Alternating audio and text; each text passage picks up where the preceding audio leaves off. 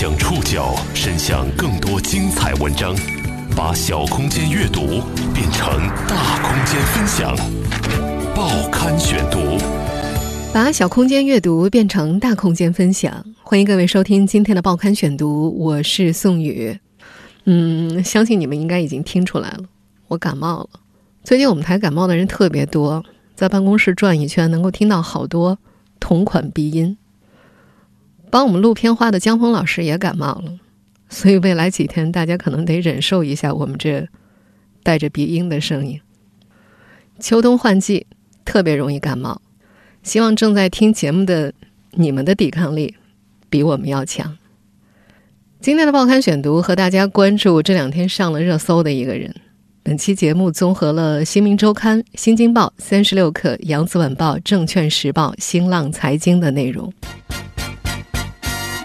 理想主义者最会说单口相声的创业者、营销天才罗永浩又上热搜了，因为一则悲情自白书，一个老赖 CEO 的自白。严格点说，罗永浩还不是老赖，但在一部分人眼里，他距离老赖不远了。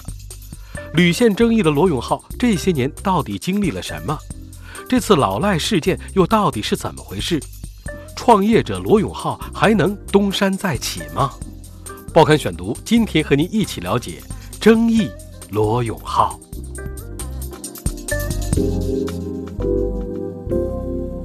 两年前，罗永浩曾经许下“给我时间，我可以让你们所崇拜的手机品牌都倒闭”的豪言壮语。两年之后。他却写下了略显凄凉的卖艺自白，直言因为锤子手机，自己成了老赖。严格意义上说，罗永浩还不是老赖，他上的是法院的限制消费人员名单，而不是通常被大家称为老赖的失信执行人的名单。罗永浩的限制消费令来自江苏丹阳市人民法院。二零一九年九月二十四号，丹阳市人民法院判决。北京锤子数码科技有限公司十日内向原告江苏晨阳电子有限公司支付货款三百七十万五千九百九十一点六元，但锤子科技并未履行给付义务，因此法院对公司及其法人、实控人等采取了限制消费的措施。广东宝典律师事务所主任窦雍岗在接受新浪财经采访的时候解释，限制高消费。和纳入失信被执行人名单，都是为了敦促被执行人履行生效的法律文书确定的义务。限制高消费不一定会被纳入失信被执行人名单，但是纳入失信被执行人名单一般会被限制高消费。我们以锤子科技为例，限制高消费是指锤子公司和罗永浩本人的一些高消费行为将被限制，比方说他们出行的时候无法购买机票、列车软卧。轮船二等以上的舱位，被禁止入住星级以上的宾馆、酒店等等。假设锤子公司和罗永浩明明可以还钱，却偏偏不还，那就属于有失信行为了，就可能会被列入失信被执行人名单。而只有被列入失信被执行人名单之后，才是我们通常意义上所说的老赖。国内企业界比较著名的失信被执行人就是乐视的贾跃亭。也就是说呀，在目前的状况之下，自称为老赖 CEO 的罗永浩还是有机会不成为老赖的。在十一月三号刷屏的白皮书当中，罗永浩向发布限制令的丹阳市法院隔空回话，他说，在未来的一段时期把债务全部还完，即便公司因不可抗力被彻底关掉，我个人也会以卖艺之类的方式把债务全部还完。并且他在文中还不忘以马克吐温和史玉柱自立，调侃战士还可以卖艺还债，由此请大家放心。对于罗永浩的这一回答，丹阳市法院执行局陈国英局长十月四号在接受扬子晚报采访的时候明确表示，对于罗永浩的这一态度，法院肯定表示欢迎，并希望罗永浩说到做到，尽早偿还其所欠债务。同时，陈局长还强调警示。作为社会公众人物，更应给社会大众做好诚信的表率。自称为老赖的罗永浩依然有机会不成为老赖。人们不知道这位在创业路上屡败屡战的中年人什么时候能够东山再起。但人们能清楚看到，深谙营销术的他再次把自己的失意营销成了公众事件，并带动了一群人的狂欢。报刊选读继续播出，争议罗永浩。没人会否认罗永浩是个营销高手，他深谙传播的规律。丹阳市法院的限制消费令是十月底开始执行的，但是这一事件真正登上微博热搜，却是因为罗永浩自己十一月三号晚上七点三十八分在微博和公众号上同时发布的推文，一个老赖 CEO 的自白。有意思的是，罗永浩的卖艺自白发布之后，有诸多行业大佬都纷纷站出来争当接盘侠。热门网络综艺《吐槽大会》的出品人贺小西就发文邀请罗永浩参加吐槽大会，结合罗永浩的热点体质、相声口才，以及他自己提出的卖艺说，这一邀请的确给人增添了想象空间。但众多自告奋勇的接盘侠当中，最活跃的还属 B 圈的一干人等，比如那位一向擅长蹭热点、放了巴菲特鸽子的男人。波场 CEO 孙雨晨就连发了三条微博。他先表示愿意拿一百万年薪聘请罗永浩担任其创业精神代言人，很快又再发微博表示后续愿意持续追加一千万投入助其还债，甚至还主动接受媒体采访，说现在看热闹的人多呀，自己希望真金白银的表示：我没有他的微博，没有办法发给他，我也没有他的微信，还没有跟罗永浩老师沟通上。我们应该会可以有共同好友可以帮我介绍和老罗永浩老师进行沟通的。孙雨晨的这番表态激发了一众币圈人士拉拢拥有热搜体质的老罗入伙的斗志。不止一位名字前缀有区块链或者数字货币名称的币圈人士表示愿意邀请罗永浩加入。面对大家的热情，罗永浩也顺势抓住了回应的热度。他先是在三号晚上的微博里写道。我明明是一个麻烦和痛苦的失败者，怎么被夸得像一朵花一样？如果说还有点可取，也就是没逃避失败的责任。结尾还给自己的新品发布会打了一遍扣，说十二月初发布会上见。不过，也许是蹭热点的币圈人士太狂热了，到了十月五号凌晨，罗永浩又发微博回应，感谢币圈的朋友们看得起我，但发币我自己也会，只是没打算做。不管怎么样。谢谢你们的好意。除了和币圈划清界限，罗永浩也忙不迭地在微博里给自己证明。在那篇一个老赖 CEO 的自白刷屏之后，有多家媒体报道，根据执行信息公开网上的信息，罗永浩已经至少五次收到限制消费令了。但在十月五号凌晨发布的微博里，老罗写道。这种理解是错误的，因为前面五个罗永浩身份证都是四四开头，是广东人。他请大家帮忙辟个谣，他不是罗五次。在罗永浩老赖事件发酵之后，人们对于他的评价照旧褒贬不一。一些人仍在为他一直奉行的理想主义摇旗助威，希望罗永浩渡过难关。锤粉们甚至在推文评论区刷屏追随。理想主义加油，愿壮士东山再起。但也有人把罗永浩视作活在梦里的骗子，觉得他被限制消费是活该。还有人愤怒地提出，欠债还钱本来就是天经地义的事儿，为什么要去追捧罗永浩？这波由老赖 CEO 引发的争议依然没有平息。作为科技圈第一网红企业家，也是最会说相声的发布会演员。罗永浩在互联网上从来不缺人气和话题，为什么有那么多人愿意追捧罗永浩呢？我们不妨花点时间，稍稍回忆一下老罗往事。报刊选读继续播出争议罗永浩。一九七二年，罗永浩出生于吉林省延边朝鲜族自治州合龙县龙门公社，这是他父母被下放的地方。从出生到读完高中，罗永浩用了十七年。他高中二年级就辍学了。很多年以后，回忆起自己为什么退学，他说是因为和教育体制格格不入，又不肯妥协。这距离他去北京新东方当老师还有十年的时间。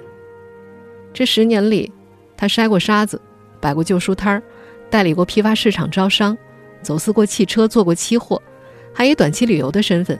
去韩国销售过中国壮阳药以及其他补品。他还在韩国学习了不锈钢金属点焊技术，讲了半年左右的传销课，最后甚至靠给东北朋友发些电脑散件，以及后来零星翻译一些机械设备的英文技术文章为生。那十年，他浑浑噩噩的日子是如此的糟糕，以至于在他后来的自传《我的奋斗》里写到高中毕业就戛然而止了。二零零零年，二十八岁的罗永浩听说。在北京新东方当英语老师有年薪百万，他决定了要去那里当老师。他把他人生中最讨厌的两个名词“老师”和“英语”捡了起来，自学了一年。然后他给新东方学校的校长俞敏洪写了一封求职信。在两次试讲失败之后，俞敏洪给了他第三次试讲的机会，他才得以成为新东方的任课教师。他对俞敏洪说。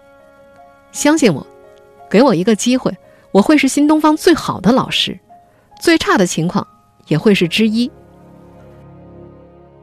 罗永浩的确成为了新东方知名度最高的老师之一，原因可能并不是他的教学水平有多高，而是他极具煽动性和充满理想主义色彩的语言风格，以至于有人把他上课的录音整理成老罗语录放到网上之后，他以极快的速度在互联网和大学生人群里爆红。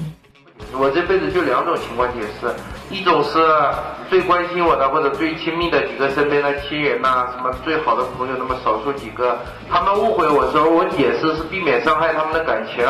我们现在听到的就是老罗语录中的片段。再一个，就法院误会我，我是要解释。这个不解释不是彪悍，是鲁莽，是吧？就这两种情况解释，剩下什么泛泛之交、一般认识的点头之交、普通同事，去给你误会去，绝不解释，是吧？绝不解释。彪悍的人生不需要解释的。罗永浩也因此收获了他的第一批罗粉，并奠定了以后追风的基础。人生是吧？总有几次踩到大便的时候。俞敏洪曾经说过。罗永浩是新东方为数不多的有一点思想意识的人。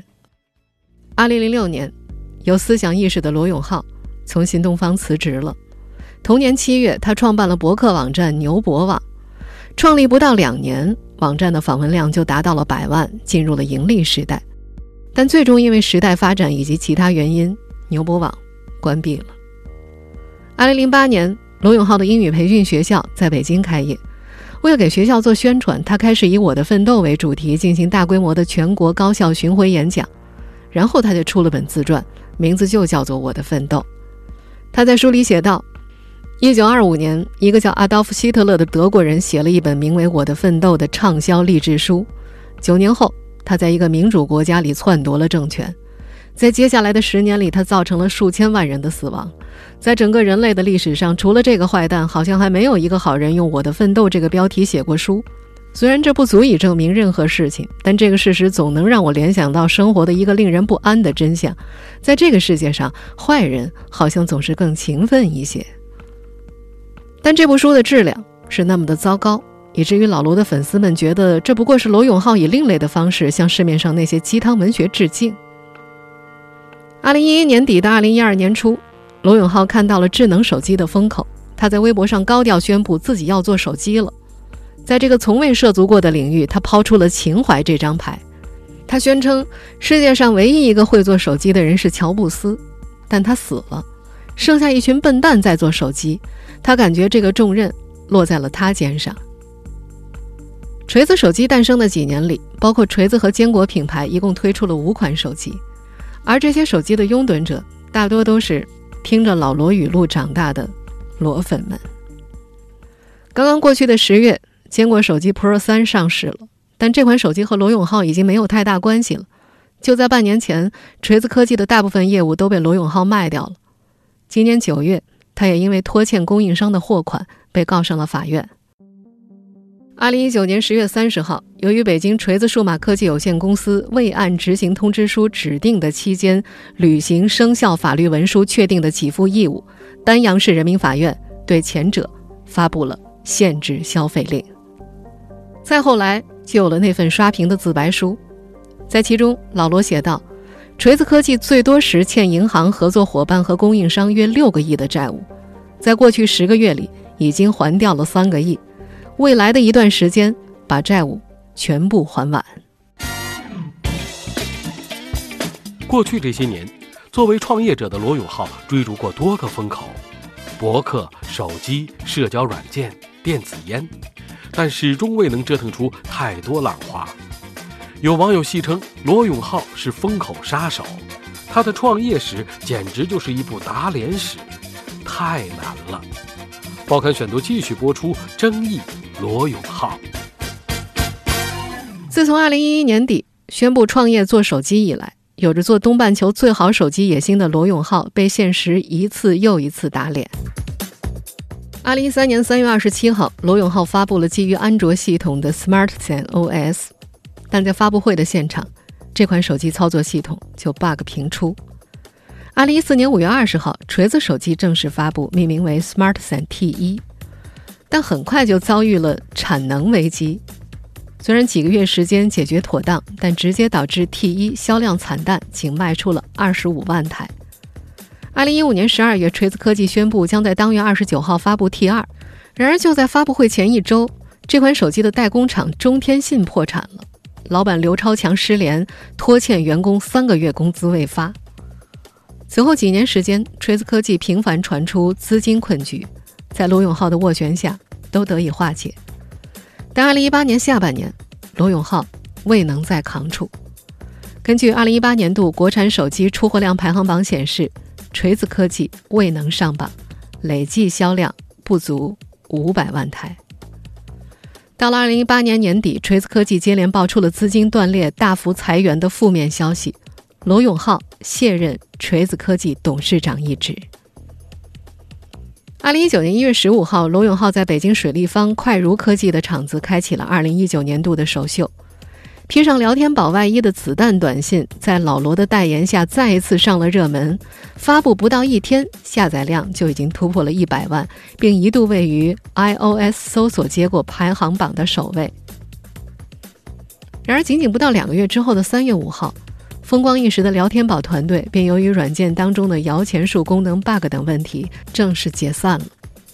这款社交软件不了了之。那时候有人说。聊天宝的样子，就是罗永浩梦想破灭的样子。二零一九年三月，字节跳动收购了锤子科技部分专利使用权。在锤子科技、聊天宝双双折戟之后，有人开始为罗永浩的下一站进行了设想，其中包括做相声演员、卖电子烟、写回忆录等等。最终，事实证明，不做手机的罗永浩跑去做了电子烟。今年四月，他在微博上披露了他和锤子前高管彭锦洲共同创立的电子烟品牌小野电子烟。公开资料显示，小野电子烟隶属于深圳小野科技有限公司。罗永浩曾在微博表态支持深圳将电子烟纳入控烟管理，并称电子烟的二手烟虽然比传统烟草小很多，仍然有。电子烟对烟民是好东西。对不吸烟的人还是很不好的，特别是无辜的二手烟受害者。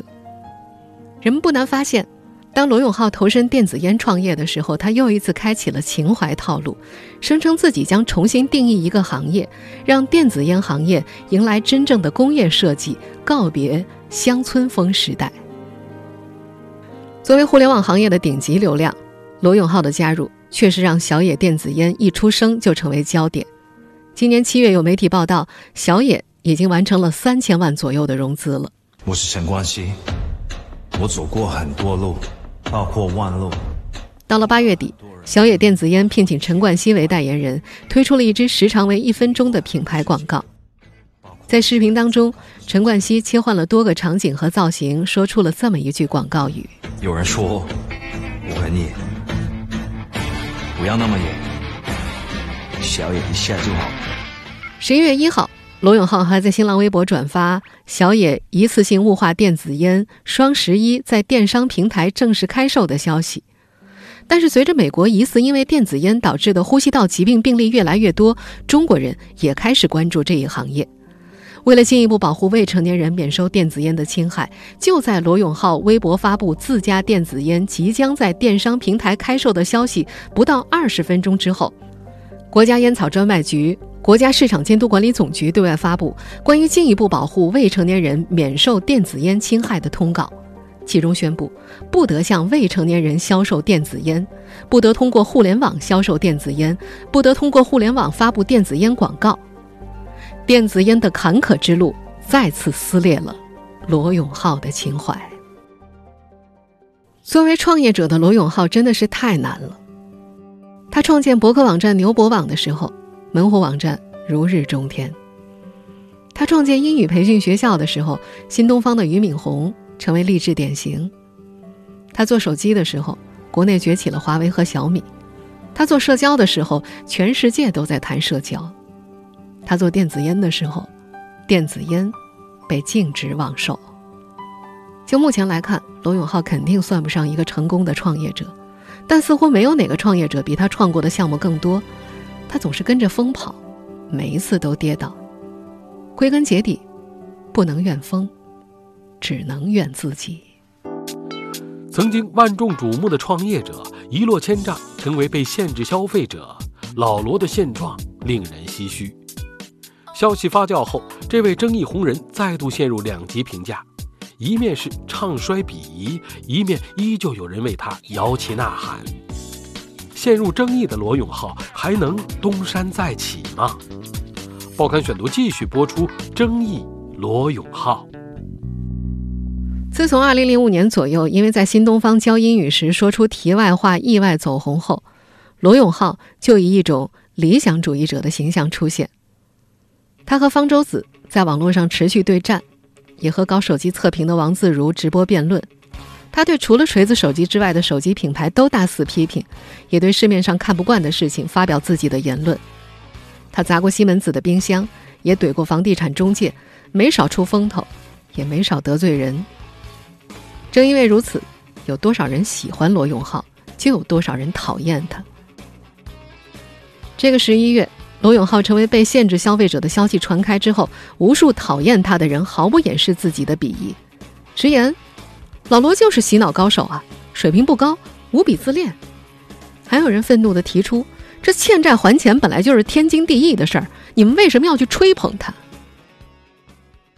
做企业，的确应该遵守做企业的规矩，欠债还钱天经地义，这里面没有情怀可言。就像罗永浩自己所说的那样。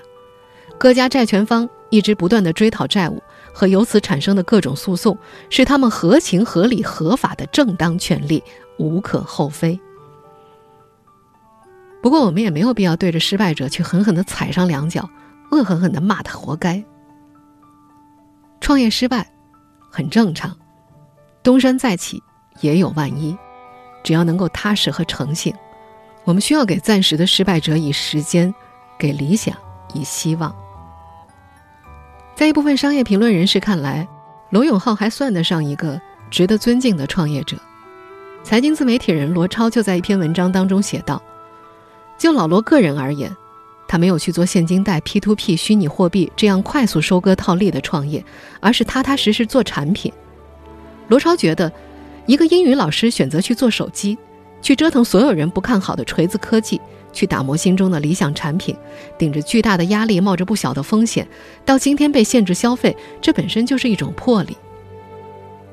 罗超还写道，在众人的争议、嘲讽和唱衰中，罗永浩跌跌撞撞一路走到今天，磕得头破血流，在所有人都认为他不行了、失败了、完蛋了的时候，依然不认输，有底气承诺一句：“欠的债我会还。”这比很多成功的创业者要强得多了。除此之外，谁又敢肯定，一个四十七岁的创业者会这么失败一辈子呢？就像罗永浩自己在那篇引发讨论的自白书中说的那样：“创业维艰，过程难免窘迫狼狈。不管身上是血是汗是屎是尿，只要战士不下战场，一切都有可能。”甚至在一众网友的围观嘲讽当中，他仍然不忘为自己十二月份的新品发布会打 call。由此看来，这位四十七岁的连续创业者似乎还是斗志满满的。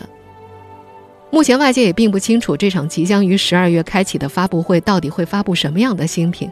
罗永浩表示，这场发布会啊跟手机没关系，也不是电子烟、家电、智能家居等产品。这是否意味着老罗的又一次翻盘呢？此前已经历经多个梦碎时分的罗永浩，这次还能完成自救吗？屡败屡战的他，是会东山再起，还是会重蹈覆辙呢？我们只能套用那句最俗的话：唯有时间知道答案。